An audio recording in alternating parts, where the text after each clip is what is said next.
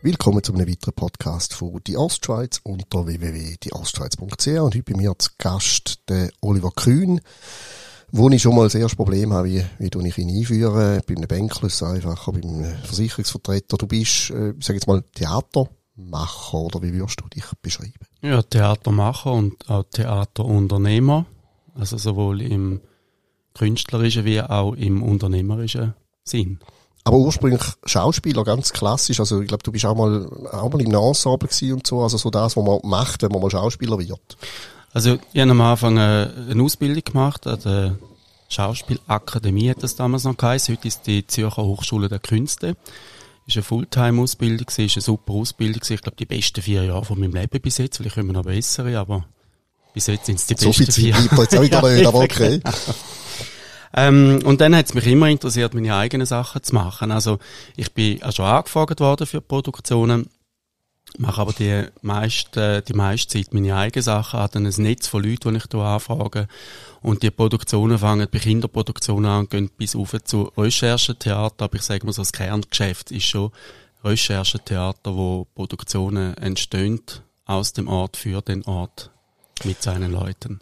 Und aus was ist das entstanden? Hast du gefunden, ich mag nicht 50 Jahre lang einfach den Romeo oder irgendwann den Vater vom Romeo einfach spielen? Wieso, wieso das unternehmerische Element, wieso selber Produktion auf die stellen? Wie ist das gekommen? Und da ist nicht so per Fingerschnipp von einem Moment auf den anderen gekommen, sondern das war mehr so ein Bauchgefühl gewesen. Also es hat auch nie, äh, heute macht man einen Businessplan, wenn man so etwas äh, tut, initiieren und das hat es nie gegeben. Das war von Anfang an ein Bauchgefühl gewesen, und dann hat es Richtung gegeben und dann geht die Türen auf und eine andere geht zu und dann geht man halt immer weiter und mit der Zeit in meinem Fall ist es dann so gewesen, ich gemerkt, jetzt wollte ich da machen, das erfüllt mich, das macht mir Spaß. Das ist da, wo, wo ich mir noch vorstellen viele Jahre zu machen. Wenn ich mich richtig erinnere, wir sind uns vor vielen Jahren schon über den Weg gelaufen, hast du ja aber schon mal, du hast mal eine physische Bühne gehabt im Mhm. Thurgau, Ziernach, wo Mhm. wirklich halt, wie man sich eine Bühne vorstellt, mit Stühlen fürs Publikum etc. Mhm. Und heute kennt man dich ein bisschen für, du, du gehst ja raus mit dem Theater, Mhm. also es ist schon in Bahnwegen gewesen und ich weiss Mhm. nicht was. Mhm. Äh, hast einfach keine Lust mehr gehabt zum Miete zu zahlen oder ist da eine Idee, ein Plan dahinter, hinter dem fahrenden oder wandernden Theater?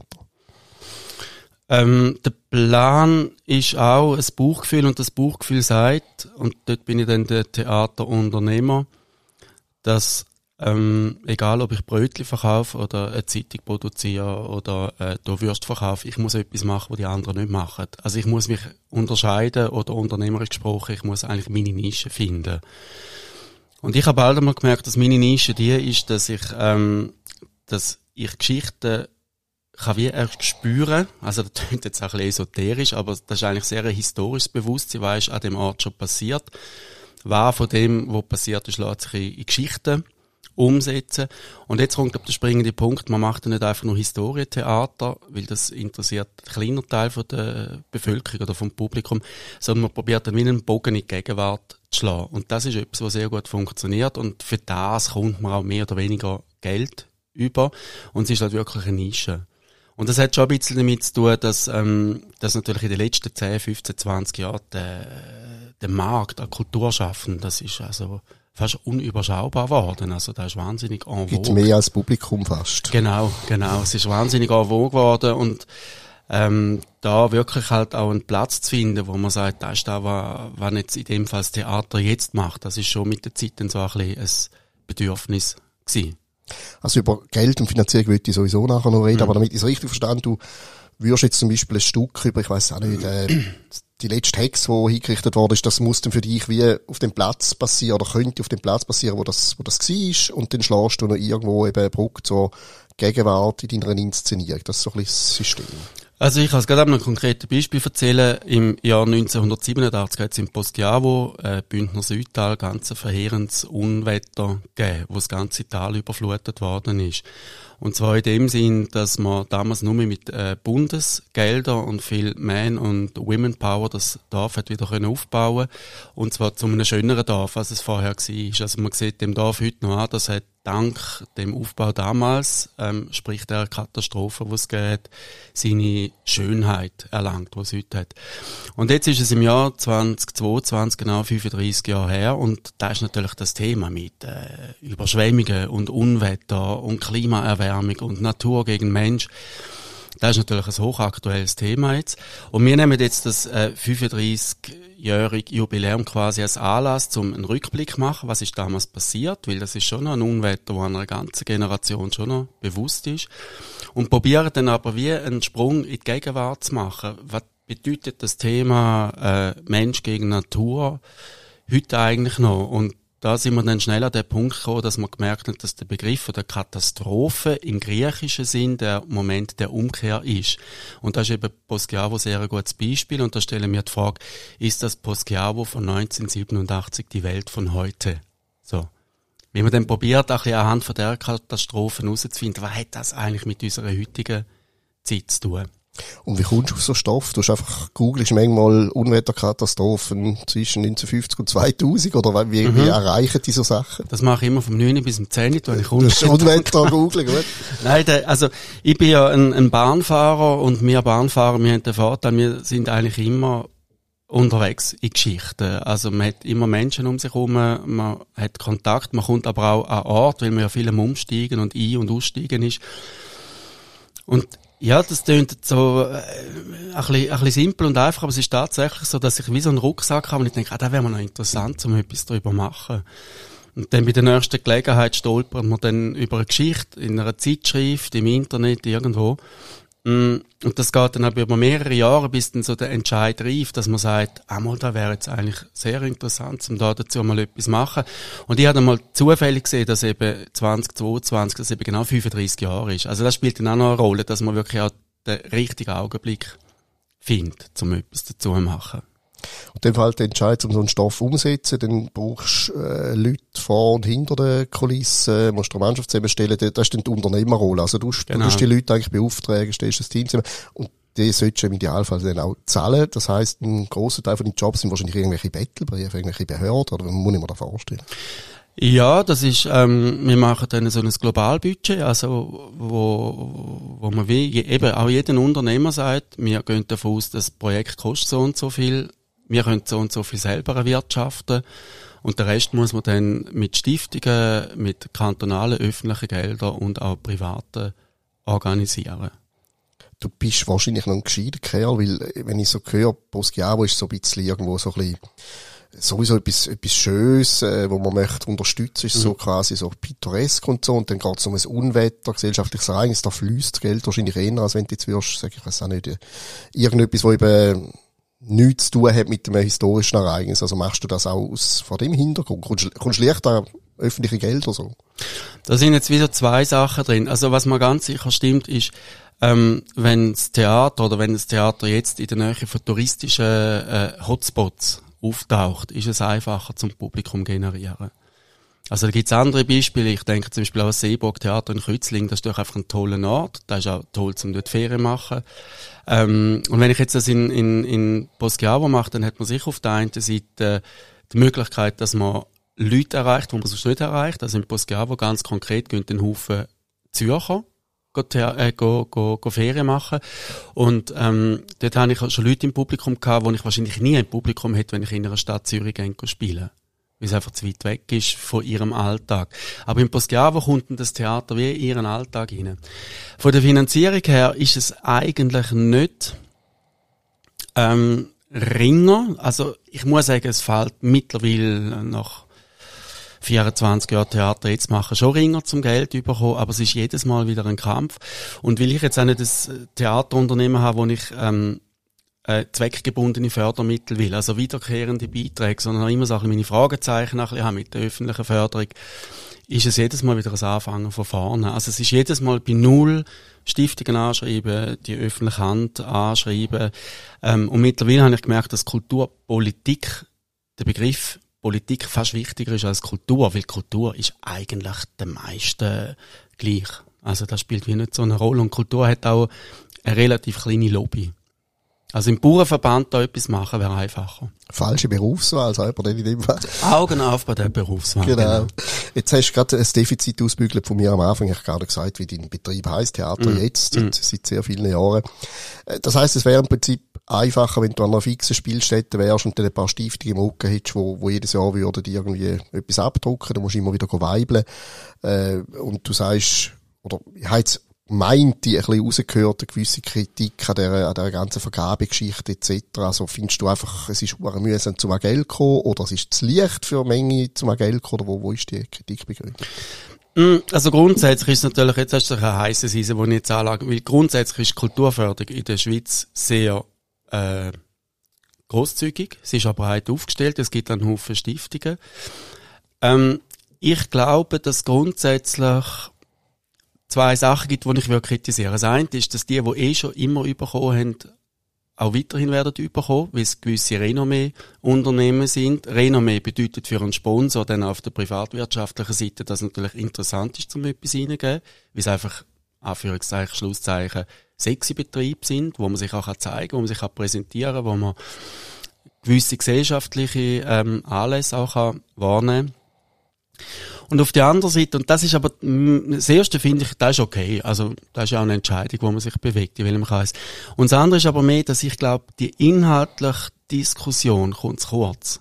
Also, die inhaltliche Diskussion kommt, äh, zu Ungunsten von, von, oder nein, die inhaltliche Diskussion wird äh, weniger geführt als die andere Diskussion, die Formaldiskussion.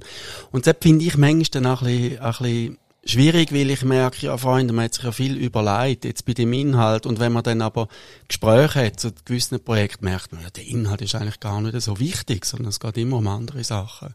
Um was geht's? Also ich könnte mir jetzt vorstellen, bei dir wissen die Leute, die Geld geben, äh, es gibt eine Produktion am Schluss, weil du machst das schon sehr viele Jahre, mm. du bist nicht jemand, der irgendwie mal Geld zusammen sagt, oh, so, jetzt habe ich gleich keine Lust mehr. Mm. Aber über was wird denn diskutiert? Was ist denn entscheidend dafür, dass Geld kommt? Also, bei Stiftungen, bei Stiftungen ist es so, dass natürlich eine Stiftung einen Stiftungszweck hat und ein Stiftungszweck ermöglicht es natürlich immer, dass man irgendetwas findet, wo dafür oder dagegen spricht. Also wir haben gerade letzte Woche eine Absage bekommen, wo drin geheißen hat, ja, das Projekt ist uns zu gross, wir unterstützen nur kleinere Projekte. Gut. Wenn man jetzt aber bei einer anderen Stiftung eingeht, sagt sie, ja, das Projekt ist uns zu klein, wir unterstützen nur grosse Projekte, sogenannte Leuchtturmprojekte. Und bei kantonalen Einrichtungen ähm, ist fürs Theater jetzt, ich lege ja immer Wert auf, dass ich sage, das Theater jetzt ist ein Ostschweizer Kulturbetrieb. Aus einem ganz einfachen Grund, weil in der Ostschweiz gibt es wirklich ganz klare Grenzziehung zwischen den Kantonen. Und das hat natürlich in der Subventionsvergabe hat, hat das teilweise äh, recht komplizierte Abläufe, die das mit sich zieht. Also wenn man es jetzt in dem Kanton spielt, dann sagt der andere Kanton, ja, also das ist jetzt ja euer Projekt, aber wenn das dann an einem grenznähen Ort ist, also wo wir das in Siernach gemacht haben, da kommen ja die Leute aus dem Kanton St. Gallen nachschauen. Und darum habe ich so ein bisschen wie, ich habe wie so gemerkt, dass das Theater jetzt, es muss ein Ostschweizer Betrieb sein. Wir haben ja auch aktuell das Projekt Trainingslager laufen, ähm, wo ich zum ersten Mal, äh, zum, zu meinem, zu meinem eigenen, äh, zu meinem, zum, ist mein eigenes Versagen ein bisschen gewesen. Ich habe beim Recherchieren zu Trainingslager zum ersten Mal realisiert, wie toll eigentlich die Ostschweiz ist, weil ich eigentlich auch so ein bisschen das Kantönli-Denken im Kopf hatte. Und wenn man diese Dimension aufmacht, dann passiert eigentlich wahnsinnig viel oder könnte wahnsinnig viel passieren, sowohl auf Kulturproduzentenseite wie auch auf Subventionsseite. Aber ich glaube, das Denken ist wie nicht um. Aber ich merke, das ist auf der wirtschaftlichen Seite ja dort auch so. Dort sind auch ein bisschen am Schimpfen, dass der Kantönli-Geist und der Föderalismus teilweise gewisse Sachen verunmöglicht wenn man jetzt mal äh, die ganzen öffentlichen Gelder wegnehmen vielleicht lässt man noch privatsponsorde Unternehmen oder so stehen. Aber das, was du machst, du, du könntest das nicht machen, einfach indem du sagst, wer kommt, der zahlt und passt da. Also ist das gar nicht möglich, Kultur nur auf dieser Basis zu machen. Halt marktwirtschaftlich quasi. Mm. Ja, dann sind wir dann näher beim Zirkus. Also der Zirkus funktioniert ja so, der Zirkus kommt ja keine Subventionen über.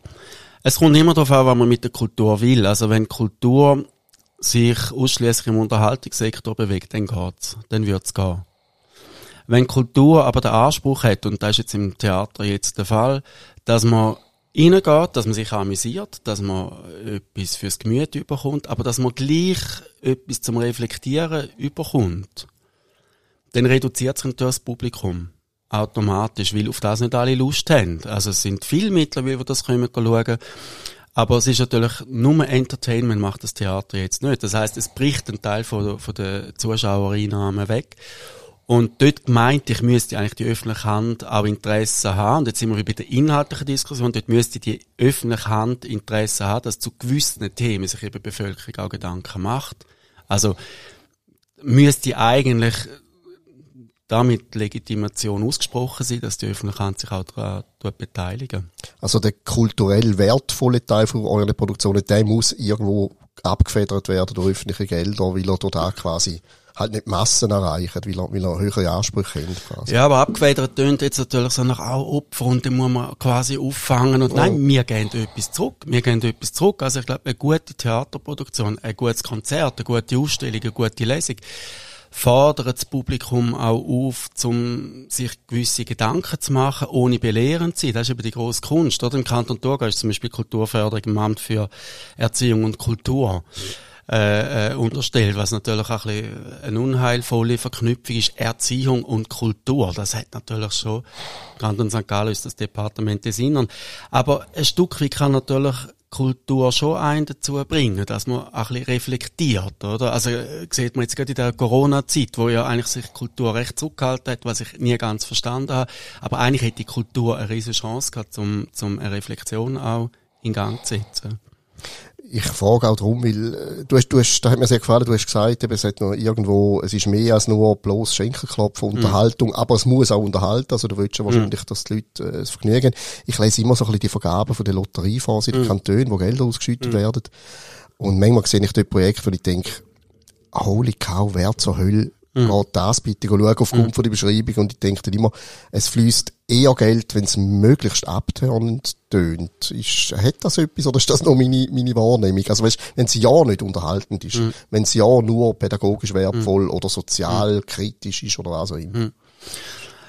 Ähm, gibt wahrscheinlich, so wie ich es empfinde, gibt es da zwei Antworten, mindestens zwei Antworten drauf. Die eine ist die, es gibt gewisse Projekte, wo man davon ausgeht, die sind in so einer Art Start Phase von einer künstlerischen Karriere, wo man merkt, da ist Potenzial rum.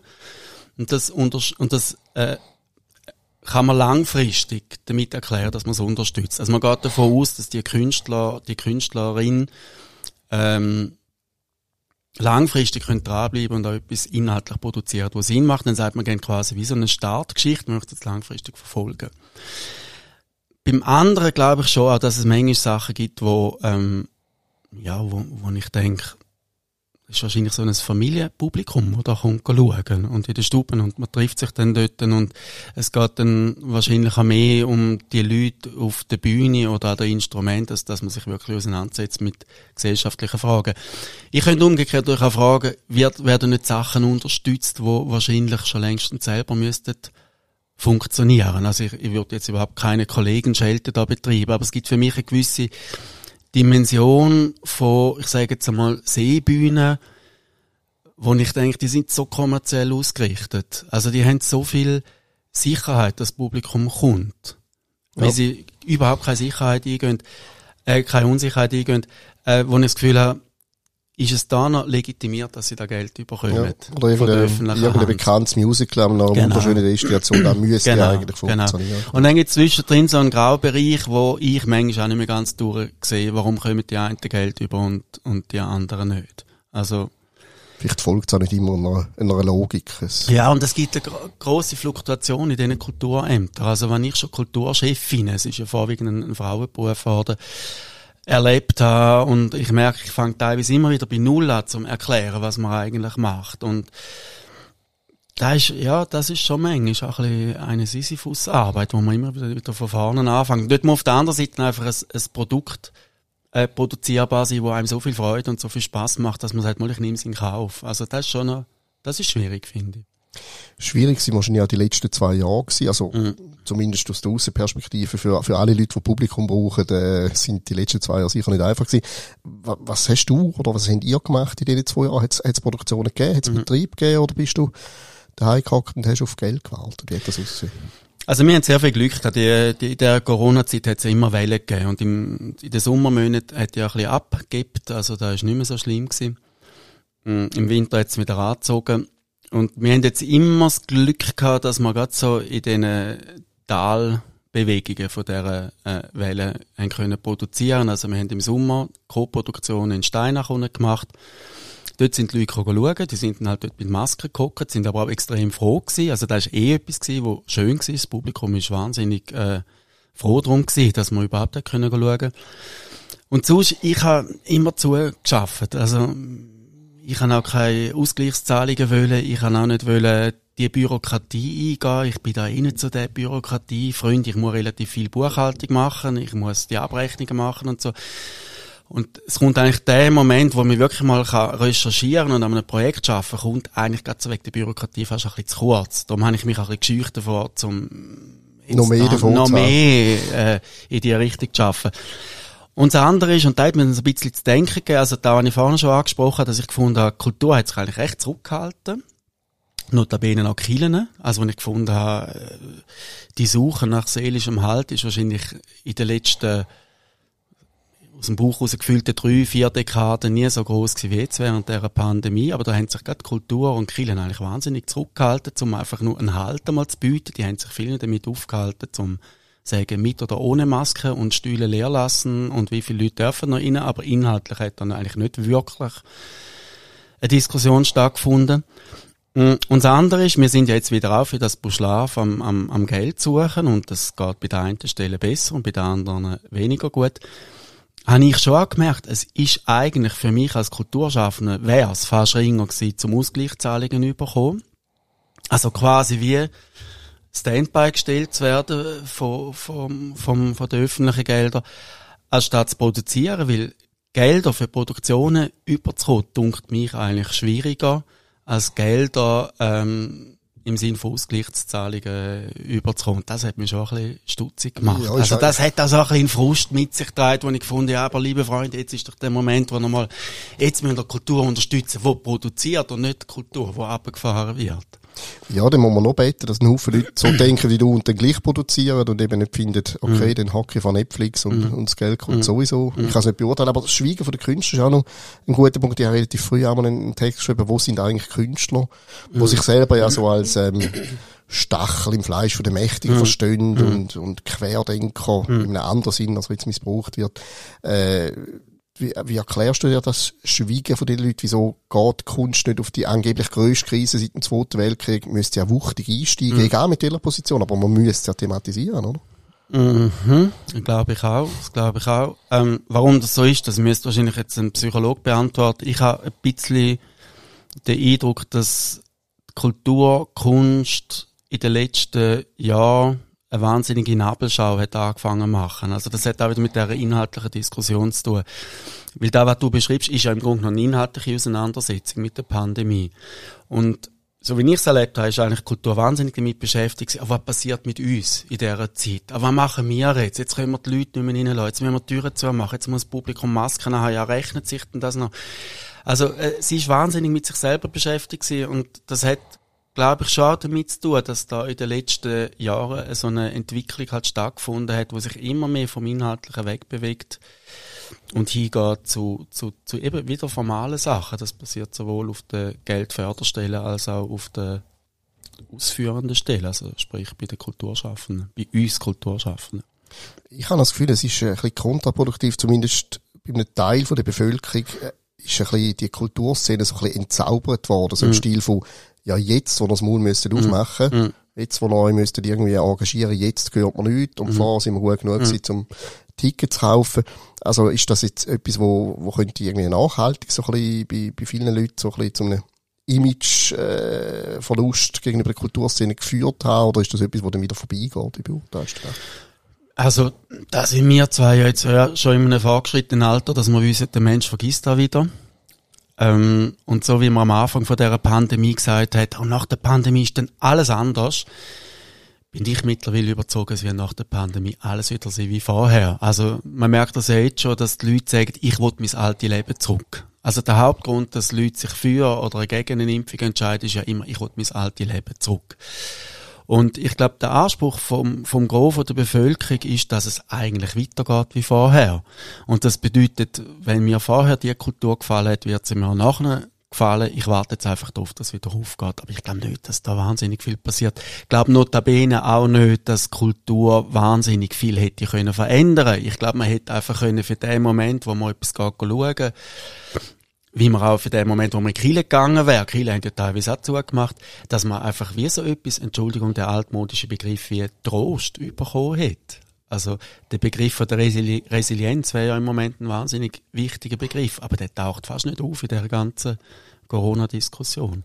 Ich habe gesehen bei meiner Buchhandlung in Zürich, dass die Bücher, wo das sind immer so die, die Bestseller, sind ja dann alle so hintereinander biegen. Da sind dann so ganze Packages mit Büchern. Und ich habe gesehen, die Bücher, die mit Resilienz zu tun haben, die haben die grössten Lücken. Also dort ist, glaube ich, im Moment die grösste Nachfrage. Also offenbar hat die Literatur das geschafft, etwas zu machen, wo Kultur, und ich nehme Kiel da mit dazu, im Moment wie nicht geschafft hat.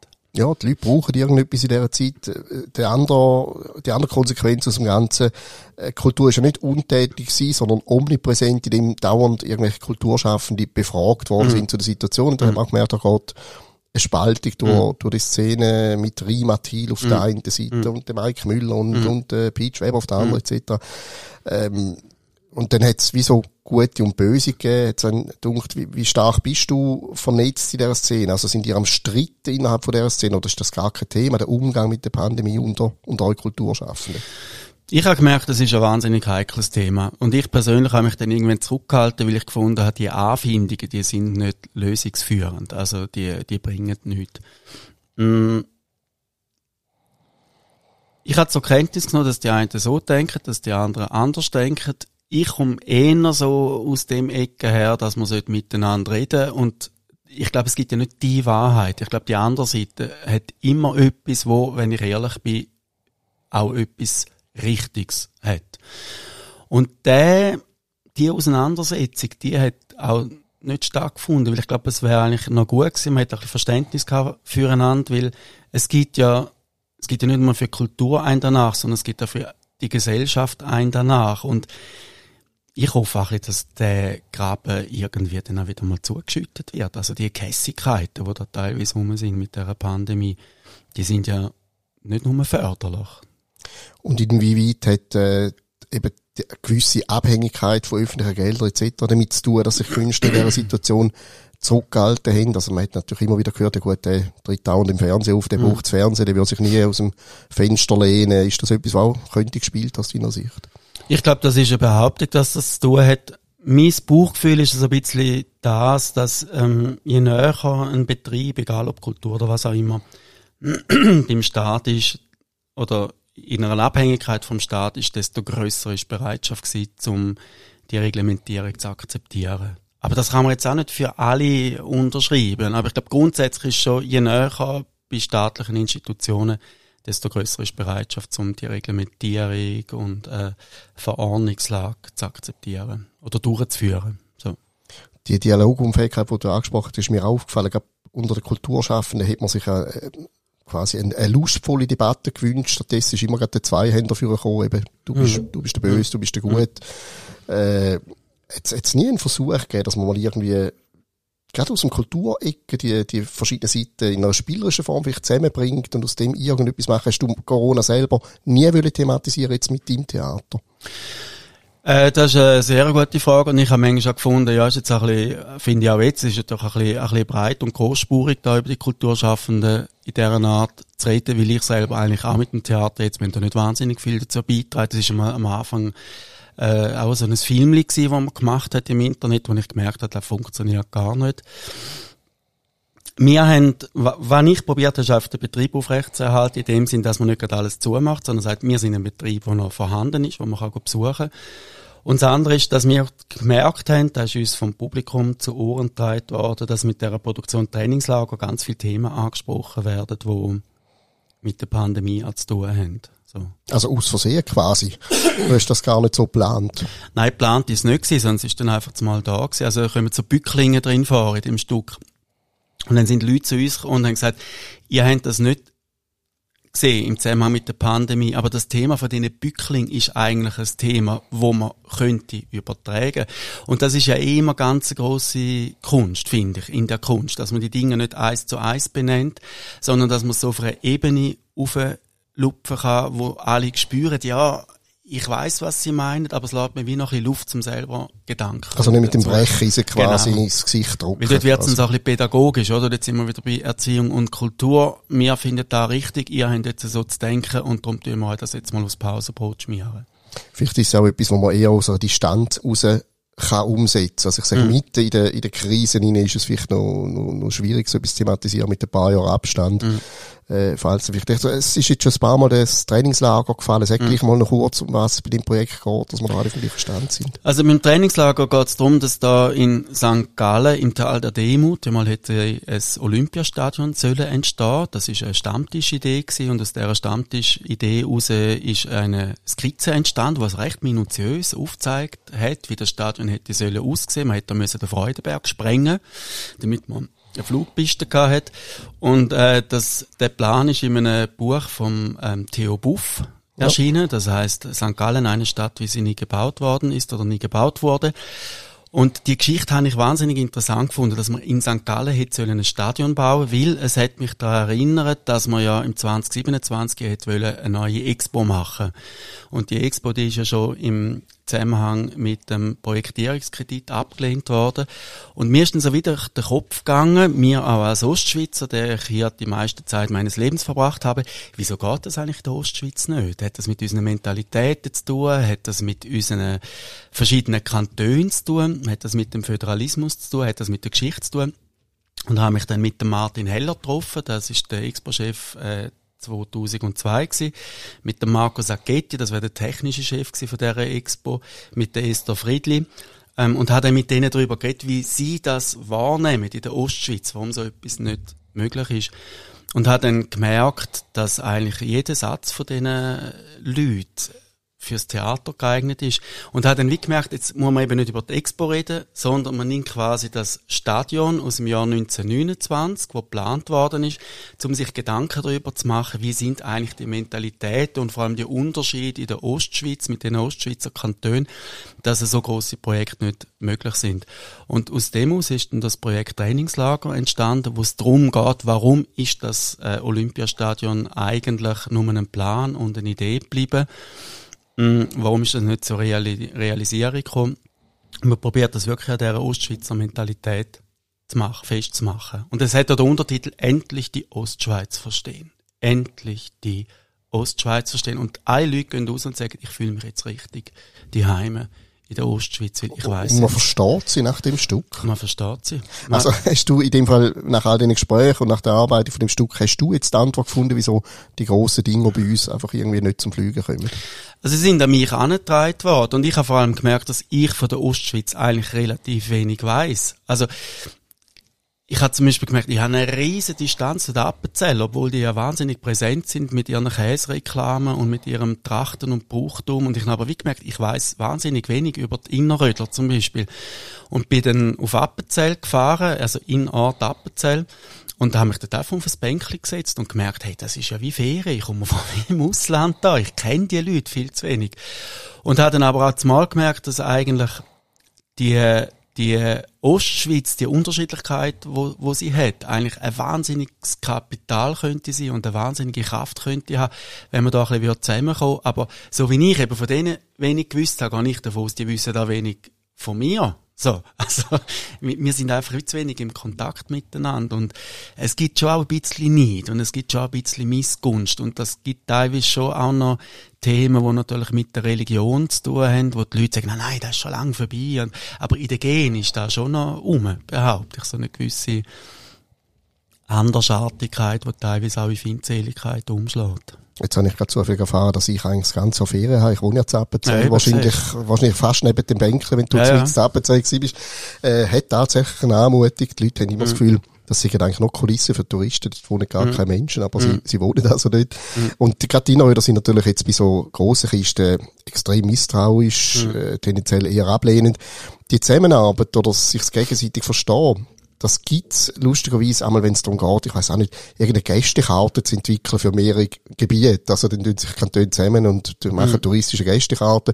Dann darfst du mit dem Bändli nicht nur im Tour gehen, sondern auch zu Appenzell fahren mhm. etc. Mhm. Aber darüber aus, das ist mir auch schon aufgefallen, hat man gar keine wahnsinnige Lust, äh, sich mit dem anderen auseinanderzusetzen äh, und da ist als ganzes Gebilde eigentlich zu verstehen und zu nutzen. Das würde ich jetzt noch unterschreiben, dass das eigentlich schade ist. Äh, vor allem, weil, ja, wir sind ja alle in Steinwurf voneinander mhm. entfernt. Ist das etwas, also, kann, kann das Theater da auch eine Rolle spielen? Du, du bist, du machst ja ein Ostschweizer Theater. Mhm. Kannst du da irgendeine Funktion übernehmen, dass man einander versteht? Also, dass man einander versteht, ich glaube, diese Funktion kann ich nicht übernehmen. Da muss schlussendlich jeder bei sich selber den Schalter umlegen und sagen, du, jetzt mm, tue ich mich halt mal ein bisschen öffnen und so. Was ich interessant finde im Zusammenhang mit dem Theater ist Geschichte im historischen Sinn und Geschichte im narrativen Sinn ist ja sehr nah beieinander.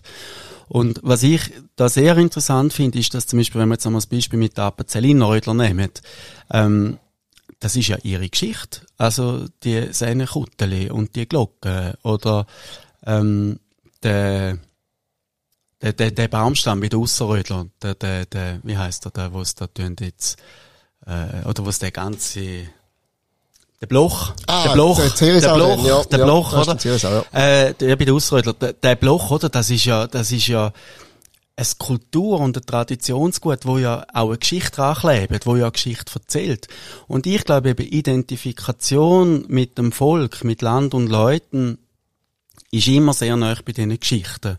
Und die Geschichten jetzt im, im, im, im theatralischen Sinn auch zu erzählen oder der Bevölkerung zugänglich zu machen, ohne dass man gerade so in ein Brauchtumstheater reinkommt, das wird eben wahnsinnig dazu beitragen, dass die Identifikation der Menschen ähm, mit ihrem Ort, mit ihrem Wohnort, mit ihrem Wohnkantonsort eben wird sich verändern. Und das immer wieder beim Inhalt, weil wenn wir von Kultur reden, zum Beispiel in der Ostschweiz, dann sind das eigentlich meistens Gastspiele, die mit unserer Kultur gar nichts zu tun haben.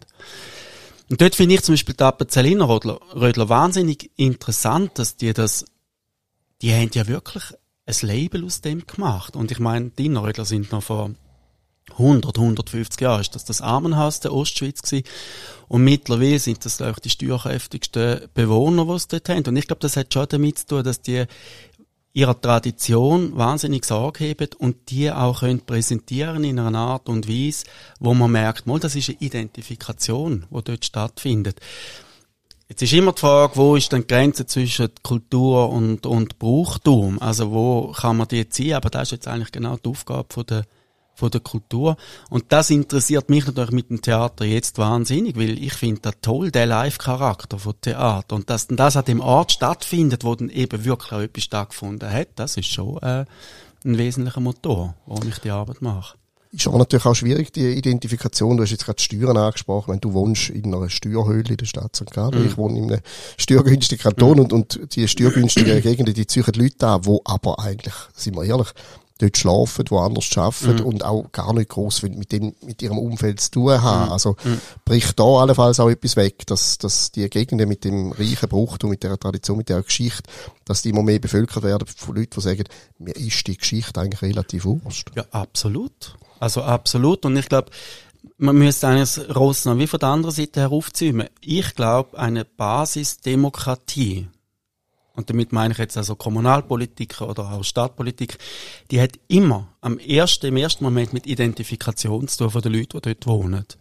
Und wenn die Leute sich mit dem Ort nicht mehr identifizieren, sondern dass sie einfach sagen, ja, ich wohne dort, weil es halt günstig ist und weil die Mieten niedrig sind und äh, weil ich schnell auf der Autobahn bin, dann wird langfristig die Identifikation wegbrechen und das hat natürlich für die basisdemokratische Auseinandersetzung von, von diesen Leuten mit ihrem Wohnort, also fatale Folgen im dümmsten Fall. Und dort, glaube ich, könnte die Kultur eben schon etwas dazu beitragen. Und das merkt man auch. Also wenn es so Theaterproduktionen gibt oder auch Musikproduktionen oder was auch immer, wo so eine Auseinandersetzung stattfindet, wo die Leute sagen, ah, da komme ich etwas mit über, über meinen Ort, dann stoßt das eigentlich auf ein recht grosses Interesse.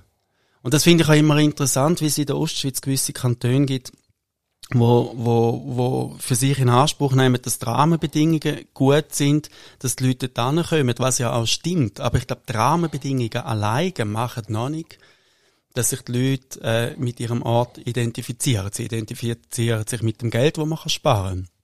Aber mit dem Ort selber hat das noch nichts zu tun. Und das führt dann dazu, dass die Vereine wegsterben, dass die Dorfläden zugehen. Und ich glaube, das hat alles mit einem Verlust von Identität zu tun. Das hat natürlich etwas, äh, Standortförderung oder Standortpolitik ist ein riesen Wort. Man jagt sich gegenseitig äh, die wertvollen Bürger, also die mit dem Geld ab. Und wenn man dann so schaut, die Kriterien, was ist ein guter Standort, was nicht, dann ist es tatsächlich eben die Steuern, äh, mhm. Verkehrslage, Arbeitsplätze. Und per Excuse heisst es aber immer, das kulturelle Angebot ist meistens auch noch irgendwo auf der Liste. Mhm. Also quasi mhm. das Theater St. Gallen und dann haben wir Tonhalle und so, das sind immer die, die festen Häuser. Ich weiß nicht recht, tut man das einfach wirklich per Excuse einmal noch rein oder haben die Leute, die Standorte vermarkten, haben die wirklich das Gefühl, sind die selber davon überzeugt, dass das ein Wert ist, wo, wo Leute anlocken? Weißt du das Gefühl? Also da gibt es auch Statistiken drüber. Man kann das erheben, man kann die Leute befragen, warum wohnen sie an einem Ort. Und dort ist es tatsächlich so, dass kulturelle Angebote eine Rolle spielt. Also man muss es auch noch in einem weiteren, wir reden jetzt immer von der Ostschweiz, aber wenn wir Zürich als ein, Wirtschafts-, ein Wirtschaftszentrum annehmen, wo es immer schwieriger wird, um sich erschwinglichen Wohnraum können zu leisten, weichen die Leute ja nicht nur in den Osten aus, sondern sie weichen, sie können nach Schaffhausen ausweichen oder in Kanton Aargau oder mittlerweile ist ja auch äh, der Kanton Glarus äh, wahnsinnig aktiv zum Leute anziehen. Und man weiss dort, dass tatsächlich Leute sagen, ich gehe wegen kulturellen Angebot äh, an einen Ort wohnen. Und wenn man zum Beispiel eine, eine Stadt wie Baden nimmt, wo ja schon von der Geschichte her eine Nähe hat zu Zürich, weil das mit der mit der Badefahrt und, und mit dem Badefest ja immer schon näher beieinander ist, äh, weiß man, dass das eine Attraktivitätssteigerung für Baden bedeutet, dass man mit einem kulturellen Angebot die Leute anziehen und das gehört man immer wieder. Und umgekehrt weiß man zum Beispiel auch, es hat ja schon Abstimmungen über die Abschaffung von Pauschalbesteuerungen gegeben, wo die Leute gesagt haben, ja, mir ist das eigentlich gleich. Weil mir gefällt's an dem Ort. Und die Gründe, die sie dort ähm, äh, angeführt haben, sind immer neben der schönen Landschaft, das spielt auch ganz eine große Rolle, neben der Ruhe, neben der Natur, ähm, gleich näher zu den Ballungszentren, ist die Kultur immer ein, ein, ein wichtiger Punkt. Also, dass man am Abend aus dem Haus gehen und sich etwas kann anschauen kann, das führt, glaube ich, schon zu einer Wohlfühlatmosphäre an einem Ort. Und ich glaube, dort sind sich aber Politiker teilweise die Standortpolitik oder die, die Standortmacher überdenken auch zu wenig bewusst, dass man da viel mehr, ich komme immer wieder mit den Inhalten, viel mehr noch Inhalt müssen denken, dass die Leute sich wirklich können mit diesen Art identifizieren Wobei Kultur bei Standort jetzt vielleicht nicht zu eng muss gesehen werden, als ich führe etwas auf und Leute können schauen, das, das könnte ja auch ein Verein sein, Vereinsleben, mhm. bis hin zu einer Guckenmusik, wo irgendwo einfach äh, ein Teil von der Kultur ist. Ist noch lustig, ich habe letztens mit einem Ostschweizer geredet, der jetzt schon eine Weile in Zürich lebt und ich mit dem darüber geredet habe, wieso er in Zürich sei, gesagt, das ist ja wahnsinnig, du kannst jeden Abend ist irgendetwas. Mhm. Ich, kann, ich kann jeden Abend irgendwo etwas schauen, mhm. sei das irgendwie Slam Poetry oder, oder Theater oder Konzert und so weiter. Und dann haben sie gefunden, ah, wow, dann bist du da unterwegs und sagen, nein, ich habe keine Zeit zum Gehen. Mhm. Aber ich könnte, ich könnte, das wäre theoretisch möglich. Mhm. So haben sie gedacht, ja, offensichtlich, psychologisch funktioniert mhm. das grosse Angebot in der Stadt Zürich. Schauen wir noch ein bisschen im Schlussgang ein bisschen voraus. Du hast ja ein paar Mal schon charmant in dem Gespräch so unsere Altersklasse angesprochen. Mhm. Das heisst, muss ich ein bisschen schauen. Gibt es noch eine, eine riesengroße Kiste, wo du, äh, wie sagst, also das muss ich noch, bevor sich der Deckel über mir schließt, das muss ich noch irgendwie gemacht haben, irgendwie, ich weiß auch nicht, äh, Goethes Faust in Originallänge, aber Verkehrtum oder was auch immer. Gibt es so etwas? Ähm, ja, da gibt's einen Haufen Sachen und ich sehe es jetzt auch noch nicht so dramatisch, dass ich jetzt aus dem Studio rausgehe und sich dann wahrscheinlich gerade irgendein Deckel über mir wird schliessen. Also ja, da schon noch einen Haufen Sachen. Da mit dem Faust ist recht interessant, weil es gibt ja wir haben jetzt nie vom, vom, vom Bodensee-Raum geredet. Also wir ziehen jetzt immer Grenzen eigentlich in der Ostschweiz und es hat äh, sowohl im Vorarlbergischen als auch im Baden-Württembergischen wie auch im Bayerischen bis ins Liechtensteinische gibt es wahnsinnig viel äh, sogenannte Jugendtheater-Spielclub. Und das Thema von dem Faust, wo sagt, ah, er möchte nochmal seine Jugend zurückhaben und er möchte eigentlich nochmal den Sinn vom Leben spüren, ähm, das tut mich, und dann geht er nachher auf eine Reise, also äh, kommt dann der Mephisto und, und sagt, komm, ich nehme dich jetzt an der Hand. Und äh, der Faust sagt ja dann, äh, werde ich zum Augenblick sagen, verweile doch, du bist so schön, äh, dann können wir ihn haben, dann können wir ihn quasi einsacken. Da habe ich gefunden, das wäre immer mal etwas total Interessantes, ein prominenter Schweizer, von mir aus auch deutsche Schauspieler zu nehmen, wo der Faust spielt, also wirklich mit schönstem, geschliffenem Bühnendeutsch Und dann schicken wir den verjüngte Faust, schicken wir in die verschiedenen Jugendspielclubs um den Bodensee und dann ist eben in der Hexenküche und in Auerbachs Keller und wo da überall ist, werden da von diesen jungen Leuten mit einer Energie und mit Technomusik und äh, werden das gespielt und dann geht man quasi an diesen Ort auf Tournee und das finde ich immer nach wie vor etwas, was mich wahnsinnig würde interessieren muss sich aber enttäuschen, ich würde nicht den alternde Faust spielen, ich würde lieber die Regie machen. aber äh, liebe Zuhörer, das im Fall nicht abgesprochen gewesen, ich habe den Faust wirklich aus dem Impuls heraus erwähnt und dann ist von Oliver Kühn gerade gerade etwas gekommen. Mhm. Das heisst, äh, du willst in dem Rhythmus weitermachen mit möglichst viel verschiedenen Orten, verschiedenen Geschichten und, und nicht irgendwie ähm, aus, irgendein Feuerwerk, wo der, der Peach Weber zum Beispiel, der Name ist heute auch schon gefallen, der hätte mal äh, seine Abschlussvorführung im Hallenstadion irgendwie vor 20 mhm. Jahren angefangen zu verkaufen. Mhm. Finde ich noch eine witzige Idee, mhm. 2027, glaube ich. So etwas hast du nicht vor in dem Fall. Mhm. Nein, also ich plane auch nicht. Also das, ich, ich total aus dem Bauchgefühl raus. Und das ist ja eh, ich, ich finde, ich mache das einfach so lange, wie mir das Spaß macht. Das macht eigentlich mega viel Spaß, abgesehen von all diesen bürokratischen Sachen. Aber wenn es dann so weit ist, da ist jedes Mal ein Abenteuer und das ist jedes Mal eine, eine Leidenschaft dahinter und es macht wahnsinnig viel Freude. Also, und du kannst wahrscheinlich auch nichts anderes, du musst ja weitermachen. Oder? Ich kann nichts anderes. Ja, also ich habe schon andere Sachen probiert, das ist ganz schlimm rausgekommen. Was hast du also, probiert?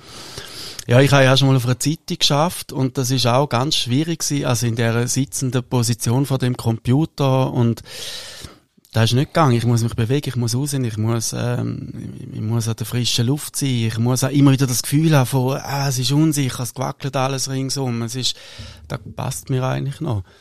Also die immer wieder das, das nicht genau wissen, was kommt und klappt's, das hat schon, äh, Ja, dann bist du am richtigen Ort. Ja, da geht, ja. Wunderbar.